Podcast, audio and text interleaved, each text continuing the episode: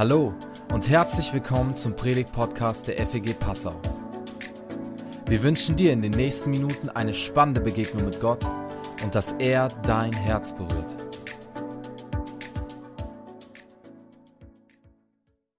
Alles klar. Krass, krasse Zeiten, starker Glaube. Ich starte mal so direkt mit einer Frage. Ähm, was denkst du, sag mal, leben wir in krassen Zeiten? Sag mal so, alle, die dafür sind, heben mal die Hand. Ja, okay. Wegen Corona, klar. Ist ja klar, genau. Aber jetzt ver, äh, versuch noch mal so zurückzudenken. Versetz dich mal so in die Zeit vor Corona, mal so vor eineinhalb Jahren. Stell dir mal vor, du wärst vor eineinhalb Jahren hier gewesen und ich hätte dir die gleiche Frage gefragt. Was hättest du gesagt? Das war ganz, versuch noch mal so, ey, was war damals und so. Was hättet ihr gesagt? Immer noch krass? Mal wer würde, also, wir greifen mal kurze Zeitreise. Ich frage euch, leben wir in krassen Zeiten? Ja, die meisten. Genau. Ich denke, ich denke das auch so. Ähm, ich finde das mit dem Wort krass ist ja eigentlich äh, allein schon eine lustige Sache. Meistens versteht man das ja negativ. Also, wenn das so irgendwo ertönt in den Medien oder sowas, ertönt, das ist Schweizer Wort, ich war zu lange in der Schweiz, sag mal, tönt immer. In der Schweiz tönt immer alles. Tönt immer alles gut oder schlecht. Genau, also wenn man das irgendwo hört, krass, dann ist es meistens irgendwie was Negatives. Es gibt so bei Spiegel Online gibt es eine Rubrik, da steht kurz und krass. Habe ich gestern mal so ein bisschen geguckt, oder vorgestern. Einbrecher wirft Scheibe ein und klaut 1000 FFP2-Masken. Da ist ja das neue weiße Gold so neben Koks. Fünfjähriger läuft allein in die Kita und löst Polizeieinsatz aus. Fand ich cool. Wenn das mein Sohn wäre, den würde ich belohnen. Ausgehender Fahrlehrer soll unter Drogen Auto gefahren sein. Angehender, angehender Fahrlehrer. Auch richtig gut, also krass. Aber, äh, also eher so krasse negative Sachen, gell? Aber man kann krass ja auch richtig positiv verstehen. In der Jugendarbeit war so, ey, Junge, du hast ja ein krasses Handy. Das, dann war das gut. Ja? Oder Toni Kroos, keine Ahnung, hat eine krasse äh, Schusstechnik. Ich bin ja eher so der Handballer. Uwe Gensheimer, kennt ihr Uwe Gensheimer? Beste Linksaußen, hat eine krasse Wurftechnik, gell? weiß man, alles klar, richtig gut. Aber es kann auch positiv und negativ sein, äh, wenn jetzt jemand zu dir sagt, ey, du hast ja eine krasse Frisur. Gell? Ja, ja, Junge, ich war seit drei Monaten nicht beim Friseur. Genau, dann denkst du so, alles klar, geile deutsche Sprache. Ja, aber es ist tatsächlich so. Ich glaube, warum sich, warum ihr vor eineinhalb Jahren das auch mit Ja beantwortet hättet, ist tatsächlich so, weil man immer das Gefühl hat, boah, wir leben in einer krassen Zeit. Die Welt, die verändert sich irgendwie rasant. Ja? Also demografischer Wandel. Meine Kinder, die werden ja 110 Jahre alt oder noch älter. Ja? Ähm, oder die Zusammensetzung der Gesellschaft. In Berlin gibt es eine Schule, von 103 Erstklässlern spricht nur einer zu Hause Deutsch. Also die Zusammensetzung der Gesellschaft. Oder in Bildung, Medizin, Arbeit, alles, alles ist im Wandel. Hat man so das Gefühl, alles verändert sich mega rasant. Klimawandel, alles wird heißer. It's getting hot in here, aufpassen. Äh, digitaler Wandel, was wir mit unseren Smartphones machen können. Wusstest du, dass äh, dein Smartphone mehr Rechenleistung hat als der gesamte NASA-Computer bei der ersten Mondlandung? Heftig, oder? Richtig heftig. Also wenn man sich das mal so ähm, vorstellt, das ist richtig krass. Oder unsere Kommunikation hat sich auch ultra verändert. Vor zehn Jahren hat noch niemand WhatsApp benutzt, heute benutzt das jeder oder bald keiner mehr. Habe das Gefühl, so mein Telefonbuch hat sich aufgesplittet. Die eine Hälfte ist zu Signal, die andere Hälfte zu Telegram und dann gibt es ja noch Threema und so. Ähm, also genau, oder ich sage, oder Briefe schreiben, ja. Postkarten schreiben, das ist ja nostalgisch, wenn man das heute macht. Also neulich einen Vortrag gehört, äh, so hat so ein Paartherapeut, ein Theologe hat gesagt, ey, wenn du deine Frau zeigen willst, dass du sie liebst, dann schreibst du ihr einen Brief. ja, ja, weil das sonst halt keiner mehr macht, außer man kriegt die Kündigung oder so. Gell? Also Einkaufsverhalten hat sich auch krass verändert. Ähm, wir kaufen, also eigentlich, mit, man kauft ja fast einen Großteil im Internet, also schon vor der Pandemie. Man kauft sehr viel im Internet. Ähm, als Mann muss man sich nicht mehr rechtfertigen zu sagen, ich habe keinen Bock auf irgendeinen Modeshop oder sowas, weil du machst das halt alles von der Couch aus. Oder Informationen äh, früher hätte ich meinen Vater gefragt, wie mache ich meine Steuererklärung. Jetzt gucke ich mir ein YouTube-Tutorial an. Ähm, ich kann mir das so oft angucken, bis ich es kapiert habe und weiß hinterher wahrscheinlich mehr. Ja, einfach weil das Internet so eine krasse Fülle von Informationen, Dienstleistungen, Waren, alles ist ja also krass. Die Digitalisierung, überall schreitet sie voran, außer in Deutschland. Aber wir Menschen bleiben analog. Und das macht natürlich was mit uns. Also ich kann den nicht irgendwie drücken und auf einmal wird es digital oder gepiepe. Ähm, und die Frage ist so, was, was bedeutet das für unseren Glauben? Verändert sich unser Glaube auch? Also ich studiere jetzt seit acht Jahren Theologie, neun Jahren Theologie und lese auch so Fachzeitschriften gern und informiere mich so. Und na klar, also auch Glaube und Theologie ist ähm, Veränderung unterworfen. Und ich muss manchmal lachen, wenn irgendwelche Theologen mit neuen Ideen um die Ecke kommen und die passen dann ganz zufällig zur Meinung der Gesellschaft. Irgendwelche neuen Bibelauslegungen oder so. Das finde ich dann immer komisch. ist dann natürlich interessant. Aber unser Glaube, was macht das mit unserem Glauben? Wenn alles sich herum verändert, was macht das so äh, mit unserem Glauben? Ja. Und was macht das mit unserer Gemeinde oder mit Gemeindegründung? Also ich kann euch sagen, ich bin ja mal die Tage so ein bisschen durchgegangen und habe so gemerkt, so unser Kopierpapier oben, was ich benutze, das kommt aus Japan. Die Lichterkette da hinten, die kommt aus China. Darum geht die auch nur noch zur Hälfte. Der Mikroständer hier, der kommt aus Deutschland. Und unser Toilettenpapier kommt aus Österreich. ja, ähm, also alles, wir haben natürlich, die Globalisierung hat natürlich krasse ähm, Einwirkungen auf uns, oder? Äh, früher wurdest du halt als Gemeinde oder als Prediger, wurdest du halt mit der Nachbargemeinde verglichen. Heute wirst du verglichen mit Craig Rochelle und mit, keine Ahnung, irgendwelchen Stars aus den USA oder sowas. Also mit einem Klick YouTube, du hast ja alles. Und man macht sich wirklich verrückt, wenn man sich vergleicht. Also wenn man sich vergleicht mit dem, äh, was man im Internet findet, und das ist ja nicht nur für mich als Pastor so, sondern das geht ja jedem so, der, der Vergleich ist enorm geworden. Das löst natürlich auch was so mit uns aus. Und ihr hattet völlig recht mit eurer Meinung, dass das vor eineinhalb Jahren auch schon so war. Ich habe einen Zeitungsartikel gefunden, ähm, beziehungsweise hatte ich mir den schon länger mal abgespeichert, weil ich den so interessant fand.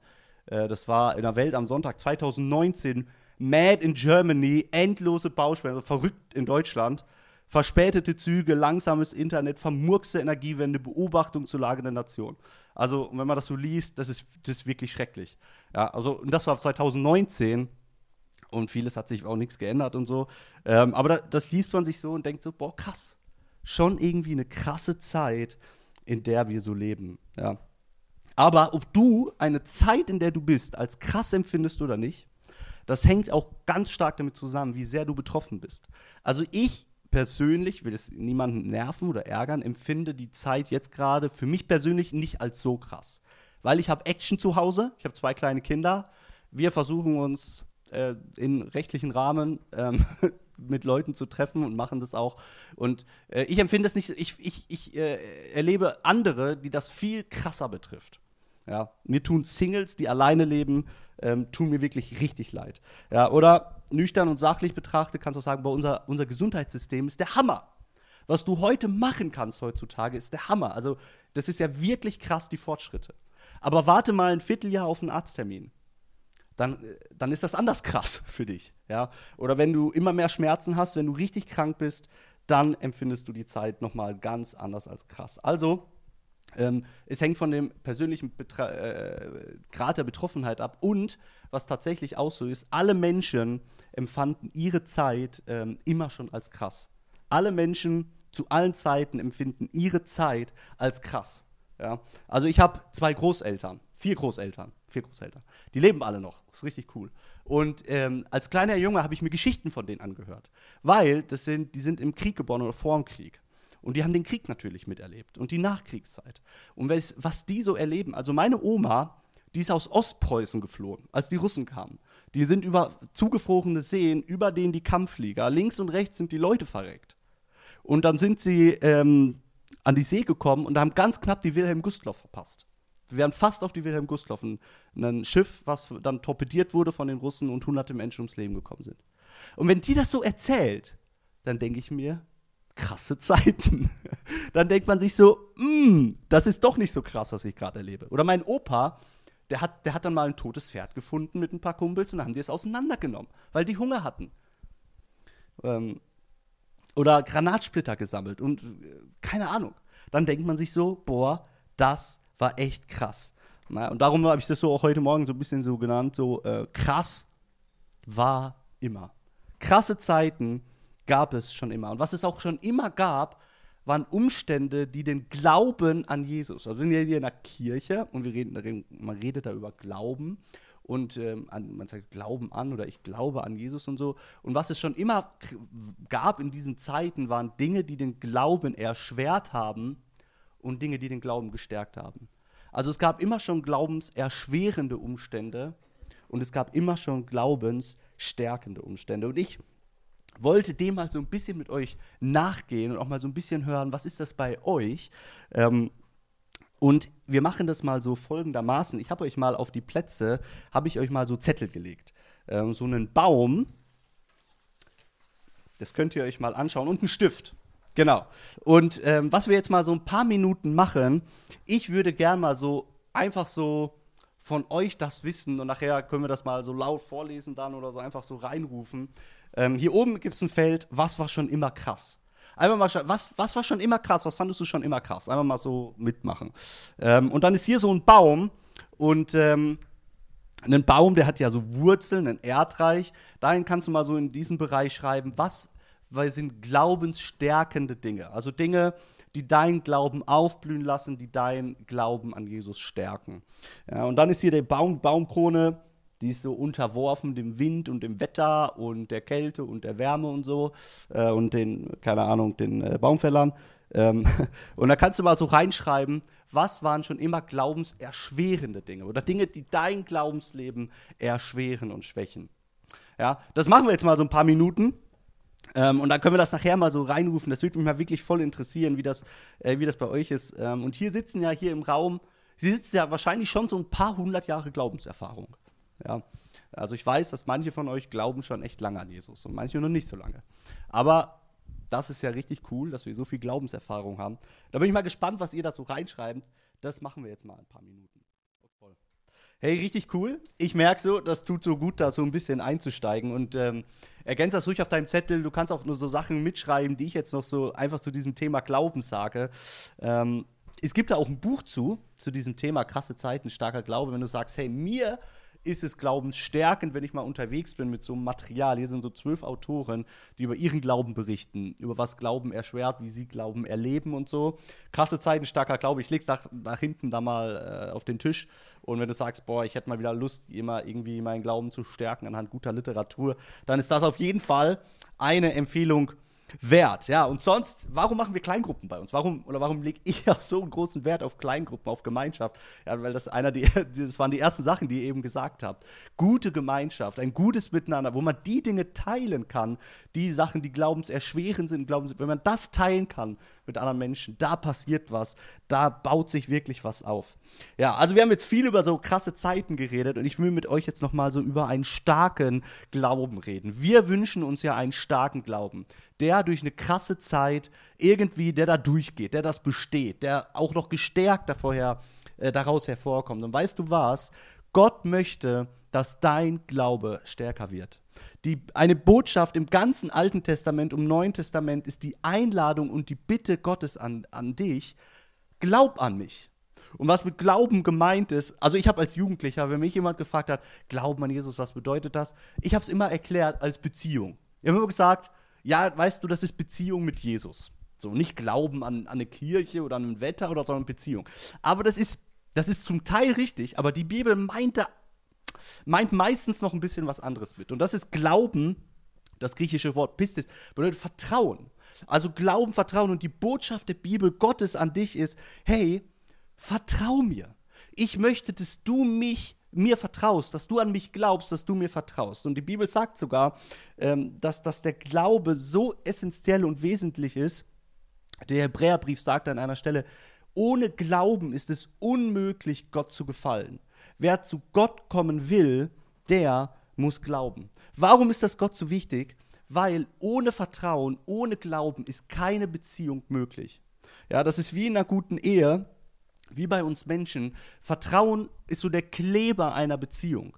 Ich vertraue meiner Frau, dass sie mir treu ist und dass sie mir das Beste will und dass sie für mich da ist. Und so ist es auch in Freundschaften und Familien, wenn Vertrauen missbraucht wird, ey, dann ist wirklich was kaputt. Also, ich weiß nicht, ob du das schon mal erlebt hast, äh, Misstrauen, Misstrauen, weil Vertrauen irgendwie missbraucht worden ist, das ist richtig krass. Das macht Beziehungen wirklich kaputt. Gibt es kein Vertrauen, scheitern Beziehungen. Gibt es dagegen viel Vertrauen, da blühen Beziehungen auf. Also Vertrauen ist wie so der Kleber ähm, und, und das, ist, das ist mit Gott in unserer Beziehung zu Gott genau das Gleiche. Und darum sollten wir uns nicht wundern, dass Gott beständig daran interessiert ist, dass dein Glaube wächst. dass dein Vertrauen in ihn wächst. So, und jetzt gibt es zwei Momente in der Bibel, im Neuen Testament. Jesus war auf der Erde als der Sohn Gottes. Und es gibt zwei Momente im Neuen Testament, wo er gestaunt hat. Zwei Momente im Neuen Testament, wo er gestaunt hat. Das finde ich interessant. Also wenn Jesus staunt, dann müssen wir unbedingt mal gucken, warum er gestaunt hat. Und beide dieser Momente haben etwas mit Glauben zu tun. Ist krass, oder? Beide Momente haben was mit Glauben zu tun. Das einmal, da war Jesus in seiner Heimatstadt, in, Nazareth, in Markus 6 kannst du das nachlesen. Ähm, und da ist interessant, dass Jesus staunt über den Unglauben der Menschen in seiner Heimatstadt, über den Unglauben. Und dann steht da, dass Jesus dort auch nur wenige Wunder vollbringen konnte. Voll interessant, über den Unglauben. Ein zweites Mal staunt Jesus über den Glauben einer Person und das will ich mir jetzt, euch jetzt anschauen. Das ist eine Geschichte in Lukas 7. Eine Geschichte, ähm, wo Jesus einen, einen Menschen heilt. Und wir, lass uns das mal zusammen anschauen. Ähm, Jesus ist unterwegs. Das Volk hörte allem zu, was Jesus sagte. Als er seine Rede beendet hatte, ging er nach Kapernaum, Kapernaum. Der Hauptmann einer der dort stationierten Einheiten hatte einen Diener, den er sehr schätzte. Dieser war schwer krank und lag im Sterben. Als der Hauptmann von Jesus hörte, schickte er einige Älteste der jüdischen Gemeinde zu ihm. Sie sollten ihn bitten, zu kommen und seinem Diener das Leben zu retten. Also das ist eine kurze Zeitreise. Israel ist unter Besatzung, römische Besatzungsmacht und da ist ein Hauptmann, der ist verantwortlich für äh, ungefähr 100 Leute und er hat eine krasse Zeit in seinem Leben. Ein Diener, den er offensichtlich sehr mag, ist schwer krank, liegt im Sterben, äh, nichts mehr zu tun. Das ist so seine krasse seine krasse Situation. Die Männer gingen zu Jesus und baten ihn inständig, mit ihnen zu kommen. Er ist es wert, dass du ihm diese Bitte erfüllst, sagten sie. Er liebt unser Volk und hat uns sogar die Synagoge gebaut. Das ist sehr ungewöhnlich. Das ist sehr ungewöhnlich. Ein Römer, der beliebt ist bei Juden. Ähm, also die Römer waren eigentlich verhasst. Es gab Juden, viele Juden, die gesagt, ey, die müssen einfach weg, wir müssen die alle umbringen. Ähm, die waren keine Freunde. Und umso erstaunlicher ist, dass Jesus macht sich auf den Weg. Und jetzt musst du dir mal die Jünger vorstellen, die, die kannten ja auch diesen Hauptmann nicht und so. Die Jünger, die haben sich gedacht, ey, Jesus, das sind unsere Feinde. Was, äh, was, was, was fällt dir ein? Ja? Also eigentlich ist es doch super, dass dieser Diener krank ist. Der soll doch verrecken. Nur ein toter Römer ist ein guter Römer. Und vielleicht, was noch super wäre, wenn er doch so einen ansteckenden Virus hätte. Ja? So, so ein Viren-Norovirus oder so ein Coronavirus oder so ein Ebola-Virus. Ja, also da, nur ein toter Römer ist ein guter Römer. Und äh, tatsächlich, so war das damals. Also da war wirklich eine richtig heftige Feindschaft. Ähm, und was passiert weiter? Auf einmal überschlagen sich die Ereignisse. Doch als er, also Jesus, nicht mehr weit vom Haus des Hauptmanns entfernt war, schickte dieser ihm einige Freunde entgegen und ließ ihm ausrichten: Herr, bemühe dich nicht, ich bin es nicht wert, dass du mein Haus betrittst. Und die Jünger so an dieser Stelle: Richtig. Endlich kapierst du es? Richtig. Äh, komm, Jesus, wir lassen, komm, wir, wir ziehen, wir gehen weiter. Ähm, und Jesus, hoppala, was sagt Jesus? Oder der Hauptmann? Herr, bemühe dich nicht, ich bin es nicht wert, dass du mein Haus betrittst. Und der Hauptmann sagt, deshalb, sagt weiter, deshalb hielt ich mich auch nicht für würdig, selbst zu dir gekommen. Sprich nur ein Wort und mein Diener wird gesund. Ich bin ja selbst dem Befehl eines anderen unterstellt und habe meinerseits Soldaten unter mir. Wenn ich zu einem von ihnen sage, geh, dann geht er. Und wenn ich zu einem sage, komm, dann kommt er. Und wenn ich zu meinem Diener sage, tu das und das, dann tut er das. Also der Hauptmann sagt mit anderen Worten, schau mal, so wie ich Befehle über Menschen habe, ich sage spring, dann springt er, leg dich hin, leg, oder geh, dann geht er. So hast du Befehl, so hast du Macht über Tod und Krankheit. Das sagt der Hauptmann. Und der Hauptmann sagt, hey, und Jesus, wenn du nur ein Wort sagst, dann wird mein Diener gesund. Und darauf, darauf vertraue ich.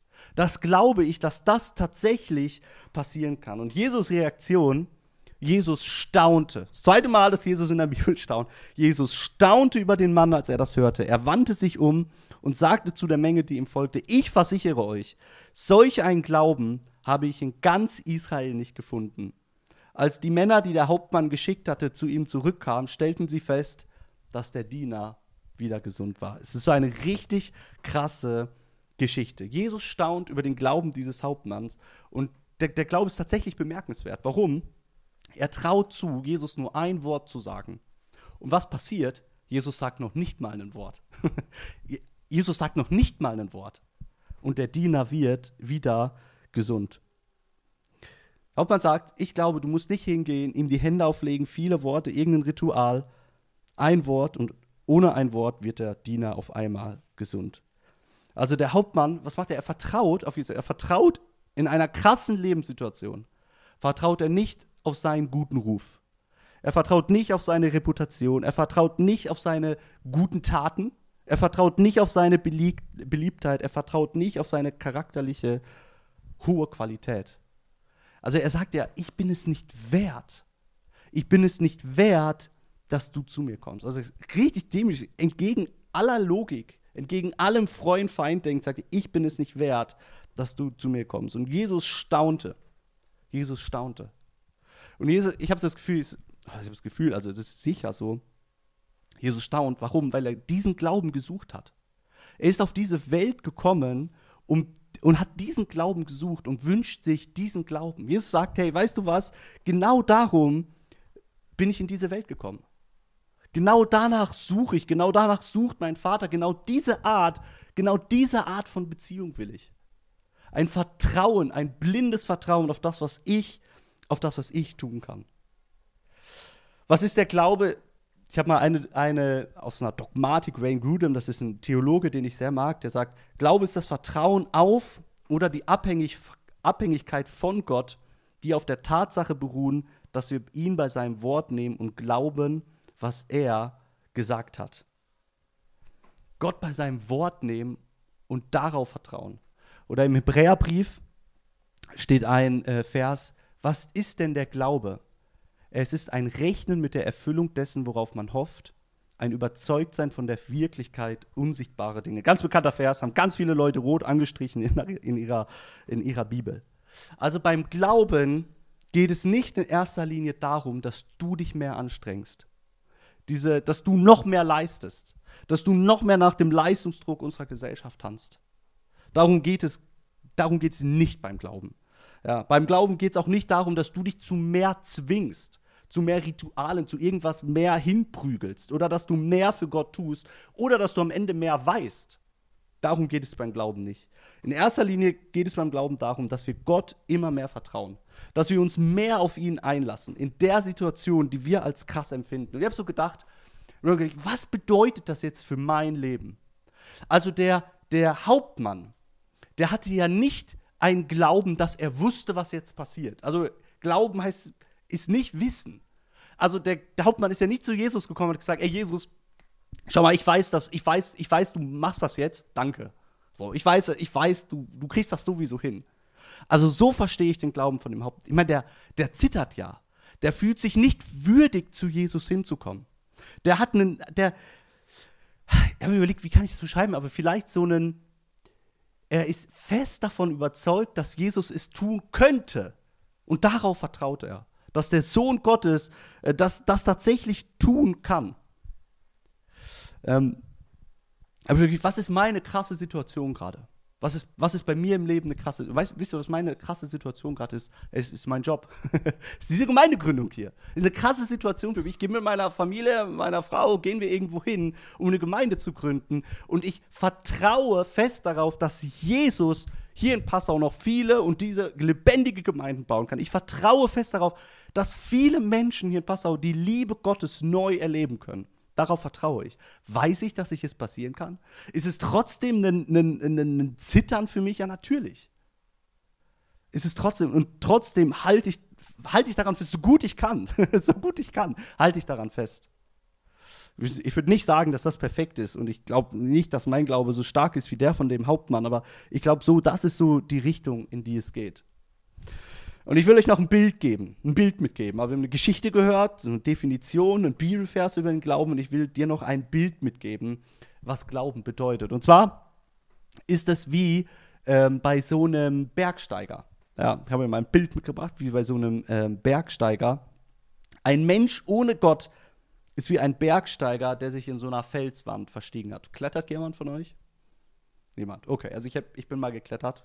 Ein, zwei Mal mit so Profis mit. Das war schon heftig.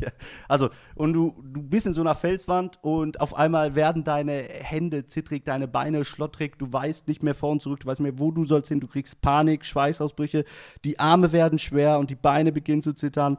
Und auf einmal blickst du runter dich und du siehst einen Felsvorsprung. Und eine Person steht da und sagt: Spring, ich fange dich auf. Und was macht der Bergsteiger? Er springt runter und landet sicher. Das bedeutet sehen und glauben. Nochmal im Vergleich ein bisschen anders.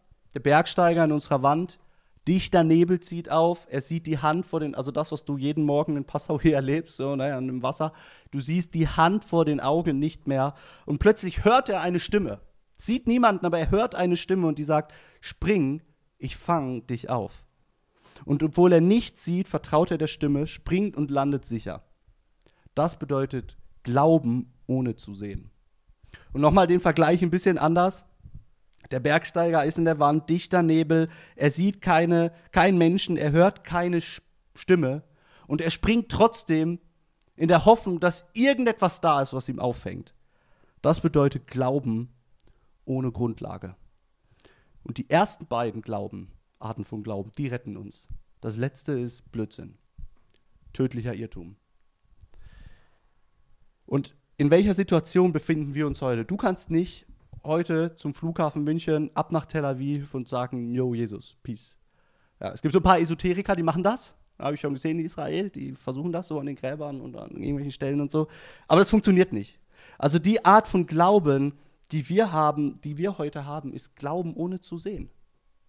Ähm, und Jesus sagt an einer Stelle, sagt er in der Bergpredigt, sagt Jesus, glücklich zu nennen sind die, die nicht sehen und trotzdem glauben. Oder Petrus schreibt dann im Petrusbrief, und das finde ich sehr interessant, schreibt Petrus folgenden Brief. Ihr habt ihn nie gesehen und liebt ihn doch. Ihr glaubt an ihn, obwohl ihr ihn auch jetzt nicht sehen könnt. Und eure Freude ist herrlich, ja grenzenlos, denn ihr wisst, dass ihr das Ziel eures Glaubens erreichen werdet, die Rettung für alle Ewigkeit. Und das, Petrus schreibt an Christen, die nicht mit Jesus gelebt haben. Und oft rede ich mit Leuten, die sagen, ja, Glauben, also Philipp, weißt du, wenn ich jetzt, wenn ich jetzt unterwegs, wenn, wenn Jesus mir begegnen würde, so wie er Paulus oder Petrus oder, oder, oder keine Ahnung, Johannes begegnet ist, ja, dann würde ich auch glauben. Und Petrus sagt, weißt du was? Es gibt Menschen, die lieben ihn doch, obwohl sie ihn nie gesehen haben. Die glauben an ihn, auch wenn sie ihn jetzt nicht sehen. Und ihre Freude ist herrlich, ja grenzenlos. Das ist Glaube. Glaube, der liebt. Eine grenzenlose Freude hat, ohne Jesus zu sehen. Das ist Glaube. Ein Bergsteiger, der springt in der naiven Hoffnung, dass da irgendwas, ein Glaube ohne Grundlage. Ähm, haben wir gesagt, was ist eine Grundlage? Ja, Glauben und Hören. Also äh, springen und was hören. Und wo, wo hören wir von Jesus? Wo, wo, wo können wir unser Leben vollsaugen mit, über Jesus, ja, mit der Bibel? Deswegen ist es so gut, tatsächlich jeden Tag einen Abschnitt der Bibel zu lesen und das auf sich wirken zu lassen, dass du eine Grundlage hast in dem Moment, wo du springen musst. Und zu solchem Glauben lade ich dich ein. Ganz gleich, wie du die Zeit und Umstände empfindest, in denen du jetzt. Was ist deine krasse Zeit? Ich habe eben gesagt, was, was meine krasse Zeit ist, was für mich eine Herausforderung ist. Was bedeutet es, in einer krassen Zeit, in der du bist, so zu glauben? Ein Glaube, der überzeugt ist von der Wirklichkeit unsichtbarer Dinge. Ein Glaube, der mit der Erfüllung dessen rechnet, worauf wir hoffen.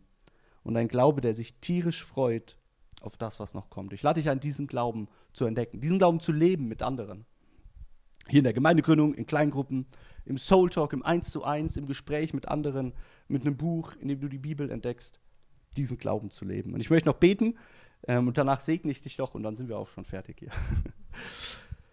Jesus, ich danke dir von ganzem Herzen. Du reichst uns deine Hand und du bist die Stimme, die wir hören, die sagt, spring, ich fange dich auf, glaub an mich. Und Petrus schreibt da an Christen und sagt ihnen, Ihr liebt Jesus, ihr seid begeistert von ihm, ihr freut euch, obwohl ihr ihn nie gesehen habt. Und ich bete, dass, dass, dass der Glaube von jedem Einzelnen, der hier ist, und mein persönlicher Glaube genauso aussieht. Und dass, wenn jemand mal zu uns so einen Brief schreibt, dass das auch so klingt. Nicht, weil wir mehr leisten, weil wir uns mehr dafür anstrengen, sondern weil wir eine Grundlage haben, weil wir deine Worte kennen. Und ich bete so, dass für jede einzelne Situation, du siehst so die krassen Zeiten, krassen Momente, in denen jeder Einzelne vielleicht steckt, dass wir das übersetzen können und sehen können, was heißt es in diesem Moment, auf dich zu vertrauen und so zu glauben, wie der Hauptmann geglaubt hat. Amen. Ich lade dich ein, aufzustehen als bewusstes Zeichen dafür, hey, du möchtest diesen Segen auch empfangen, möchtest den Heiligen Geist empfangen ähm, und sein Wirken. Gott segne dich in den Gezeiten deines Lebens. Er, der über den Zeiten ruht, schenke dir Frieden. Mitten im Getümmel der Ereignisse, Gedanken und Gefühle. Der Gott der Hoffnung bewahre dich. Er zeige dir Wege, die du gehen kannst und Türen, die sich für dich öffnen. Und segne dich Gott der Vater und Gott der Sohn und Gott der Heilige Geist. Amen.